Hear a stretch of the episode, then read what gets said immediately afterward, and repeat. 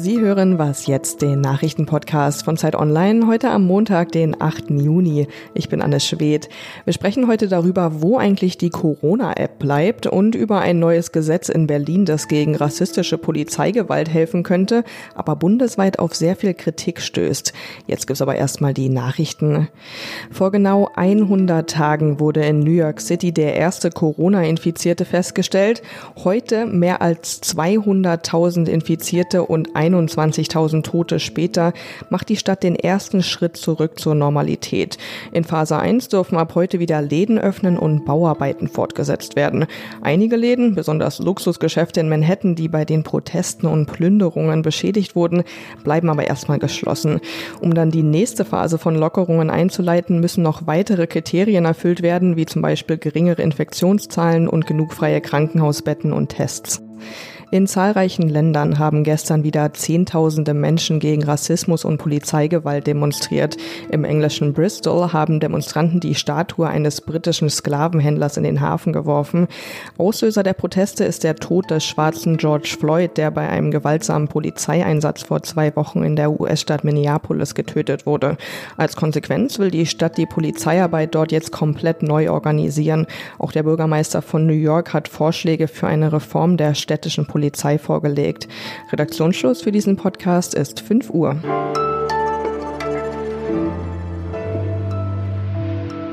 Hallo und schön, dass Sie was jetzt hören. Ich bin Pia Rauschenberger.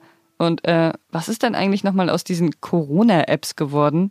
Mich fragen das öfter mal Leute und ich frage mich das ehrlich gesagt auch. In der EU haben jetzt schon einige Länder diese Apps, zum Beispiel Tschechien, Polen, Italien, Österreich und die Slowakei. In Frankreich gibt es seit einer Woche eine Corona-App und die hat jetzt schon die Millionenmarke geknackt. Tja, und in Deutschland, da steht seit einer Woche immerhin der Programmcode online und kann dort überprüft werden. Mitte Juni soll es dann auch die App geben. Hm. Ob das mal klappt oder ob das auch so eine Flughafengeschichte wird, ich bin gespannt. Mehr dazu kann auf jeden Fall meine Kollegin Maike Love sagen. Sie ist nämlich die beste Ansprechpartnerin für Digitalthemen. Hallo Maike. Hallo. In Frankreich haben schon eine Million Menschen diese App runtergeladen und wir sitzen hier immer noch ohne App. Warum eigentlich? Na, in Frankreich ist das ja so. Die App ist ähm, seit ein paar Tagen online und wurde jetzt ein Million Mal aktiviert. Das sagt ja noch gar nicht so viel darüber aus, wie viele Leute die dann tatsächlich aktiv nutzen. Da muss man ja auch noch Bluetooth veranschalten und so. Also da ist ja noch einiges mehr ähm, nötig, damit die tatsächlich wirkt. Und ganz ehrlich, also auch wenn sich eine Million auf den ersten Blick so ein bisschen viel anhört, sind ja, ist das ja auch nicht so überwältigend bei 67 Millionen Einwohnern, die man ja möglichst umfassend dann halt Corona tracen will. Also man dann wissen will, wer mit wem im Kontakt gestanden hat. Aber ich finde ehrlich gesagt bei der Diskussion noch was anderes eigentlich viel wichtiger, nämlich funktioniert die App eigentlich richtig? Also bei der französischen App ist das ja zum Beispiel so, die verfolgt so einen zentralen Ansatz für Datenspeicherung. Das heißt, die nutzt jetzt nicht eine gemeinsame Schnittstelle von Apple und Google, die eigentlich für Corona-Tracing-Apps verwendet wurden. Und das ist nicht ganz banal, weil das kann im Endeffekt dazu führen, dass die App ständig die Batterie leer saugt und halt einfach schlechter funktioniert. Ähm, Deutschland wollte das ursprünglich so ein bisschen ähnlich machen wie Frankreich, nämlich auch auf so einen zentralen Ansatz für Datenspeicherung setzen und schwenkte dann aber Ende April auf so einen dezentralen Ansatz um. Und das ist auch die Antwort, warum das jetzt ein bisschen länger dauert. Also dieser dezentrale Ansatz, ähm, der ist besser als der zentrale Ansatz? Das ist halt so. Irgendwann hat, äh, haben Apple und Google angekündigt, relativ überraschend damals, dass sie halt eine Kooperation machen und äh, Programmierschnittstellen für Corona-Tracing-Apps anbieten bieten bzw. entwickeln wollen. Aber die haben dann relativ schnell auch klar gemacht, das möchten sie nur dann eigentlich faktisch unterstützen, wenn diese Apps auch einen dezentralen Ansatz wählen. Ähm, das heißt, da geben halt zwei große Anbieter vor, wie Apps auf ihren Handys besser funktionieren. Und das ist deswegen relevant, weil mh, ich sage jetzt mal verkürzt und überspitzt gesagt, im schlimmsten Fall kann es halt bedeuten, wenn man nicht mit Apple und Google zusammenarbeitet, dass die App nur dann gescheit funktioniert, wenn sie bei entsperrtem Bildschirm ständig im Vordergrund läuft. Und man kann sich vorstellen, wie nervig das ist und wie viel äh, Batterie das halt auch zieht, weil sonst vielleicht halt irgendwie die Bluetooth-Erkennung der, der App nicht optimal läuft. Und das hat dann dazu geführt, dass Deutschland Ende April eigentlich nochmal so ein bisschen neu angefangen hat oder zumindest halb neu angefangen hat ähm, die App zu entwickeln. Und viele Beobachter fanden das aber eigentlich auch gar nicht schlecht. Zum Beispiel der Datenschutzbeauftragte Kelber fand es gut, weil es äh, mehr Schutz vor Datenmissbrauch ja halt auch äh, bietet oder halt irgendwie auch die Sachen weniger attraktiv macht für Begehrlichkeiten, ich sage jetzt mal von Hackern potenziell. Es ist ja auch so, man hat halt mit dieser App jetzt, denke ich, einen Versuch, das anständig zu machen. Wenn das halt nicht gut funktioniert, dann ist das bei einer App, die auf Vertrauensbasis funktionieren soll, also die Leute freiwillig nutzen sollen, ähm, wirklich ein bisschen knifflig. Das mit der Freiwilligkeit, das scheint ja schon relativ wichtig zu sein. Grüne und Linke fordern, dass man den Einsatz der App gesetzlich regeln soll und sie wollen eben, dass diese Freiwilligkeit in dem Gesetz steht. Macht das Sinn für dich? Ich finde es ja gut, dass es die Diskussion über die Apps gab und auf der anderen Seite sind aber viele Leute auch irgendwann davon verunsichert. Einerseits heißt es, die App soll freiwillig sein, auf der anderen Seite wird dann aus Unionskreisen ein Vorschlag eingebracht, dass es doch Steuerboni für die Leute geben soll, die sie downloaden, äh, um vielleicht größere Anreize zu schaffen, dass die App auch wirklich genutzt wird. Davon sind jetzt nicht alle begeistert. Da kannst du doch ab einem bestimmten Punkt gar nicht schlecht sein, einfach mal klar zu definieren, wofür werden die Daten jetzt eigentlich genau verwendet und wofür nicht. Danke, Maike. Äh, sehr gerne.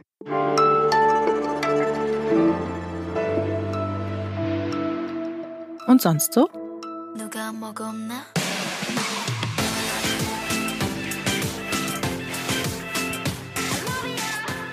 Hm, gefällt Ihnen das? Mir ehrlich gesagt nicht so sehr. Äh, K-Pop, so heißt das, ist aber eine ziemlich populäre Musikrichtung, vor allem in Korea, aber nicht nur da. Und diese vielen Fans, die können anscheinend auch viel bewegen. K-Pop wirkt für die gute Sache, kann man schon sagen. Genau genommen für die Black Lives Matter Bewegung. Diese Fans, die fluten nämlich gerade das Internet mit solchen Musikvideos und posten die dann zum Beispiel unter Hassbotschaften rechtsextremer weißer Amerikaner um diese Botschaften eben dadurch weniger sichtbar zu machen. Tja, ich finde harmlos, aber wirksam.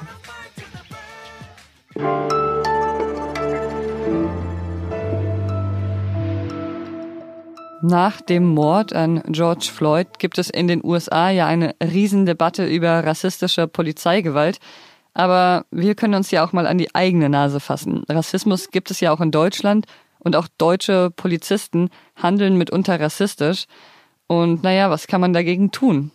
In Berlin gibt es jetzt eine mögliche Antwort darauf. Seit vergangener Woche gibt es ein neues Gesetz, das sogenannte Antidiskriminierungsgesetz. Und das ist deutschlandweit einmalig. Viele Menschen begrüßen das, aber einige Politiker und die Gewerkschaft der Polizei laufen quasi Sturm gegen dieses neue Gesetz, die Innenminister aus Nordrhein-Westfalen und Bayern wollen zum Beispiel keine Polizisten mehr nach Berlin schicken. Ob diese Kritik berechtigt ist und was es mit diesem Gesetz auf sich hat, darüber spreche ich jetzt mit meinem Kollegen Christian Foren. Der hat sich das nämlich mal näher angesehen. Hallo Christian. Hallo. Was beinhaltet denn das Gesetz genau? Nun, das Gesetz beinhaltet mehr als nur die Polizeidiskriminierung, von der jetzt gerade so viel gesprochen wird. Es geht um Diskriminierung bei Behörden im Allgemeinen. Und es sagt im Grunde aus, wenn ich mich aufgrund meiner Herkunft, Haarfarbe, meines Glaubens, wie auch immer, diskriminiert fühle, dann äh, kann ich das zur Anzeige bringen und habe möglicherweise Anspruch auf äh, Schadenersatz. Mhm. Und wie gehe ich jetzt vor, wenn ich mich rassistisch diskriminiert fühle von der Polizei? Dann kann ich mich zum Beispiel an eine Ombudsstelle äh, wenden und da angeben, was passiert ist. Und dann kommt es möglicherweise zu einem Prozess und es wird dann überprüft, ob äh, eine Diskriminierung vorliegt. Und wenn das der Fall ist, dann muss ähm, das Gericht eben entscheiden, wie es weitergeht mit Schadenersatz, beziehungsweise ähm, die Behörde selbst müsste dann nachweisen, dass sie nicht diskriminiert hat. Mhm. Aber warum löst das dann so einen heftigen Streit aus? Warum wehrt sich die Polizei so sehr dagegen? Die Polizei und die ähm, einige Innenpolitiker wehren sich dagegen, weil sie einerseits sich unter Generalverdacht gestellt fühlen, andererseits aber auch, weil sie äh, in dem Gesetz eine Beweislastumkehr sehen. Das heißt, ähm, sie fühlen sich so lange als verdächtig, bis sie ähm, das Gegenteil bewiesen haben. Im Gesetz selbst heißt es allerdings, dass eine Diskriminierung von einem Richter zunächst mal als überwiegend wahrscheinlich angesehen werden muss und erst dann müsste die Behörde das Gegenteil nachweisen. Also ganz so ist es nicht. Das heißt, die Vorwürfe müssen schon plausibel sein und da kann nicht jeder mit irgendeiner Kleinigkeit ankommen. So. Genau. Und äh, würdest du sagen, dass es insgesamt ein wirksames Mittel ist, um rassistische Polizeigewalt zu verhindern? Das wird sich dann in der Praxis zeigen. Ich finde interessant, dass ähm, der Widerstand so groß ist und der zeigt vielleicht auch ein bisschen, wie wichtig es ist, da noch einen Schritt weiter zu gehen. Ob jetzt massenhaft äh, Klagen kommen gegen Polizei und Behörden, wage ich zu bezweifeln. Das ist ja einer der anderen äh, Sorgen gewesen, die Polizei und Behörden geäußert hatten. Aber ähm, vor einigen Jahren gab es ja schon das ähm, allgemeine Gleichstellungsgesetz, was das im zivilen Bereich geregelt hat. Und da sind solche Klagewellen ausgeblieben. Dann warten wir wohl erstmal ab, wie das Gesetz genutzt wird. Danke dir, Christian. Gerne. Und das war Was jetzt heute Morgen. Heute Nachmittag hören wir uns dann nochmal. Wenn Sie zwischendurch mal Fragen oder Anmerkungen haben, schreiben Sie gern an wasjetzt.zeit.de. Und vielleicht bis heute Nachmittag und bis dahin einen schönen Tag wünsche ich.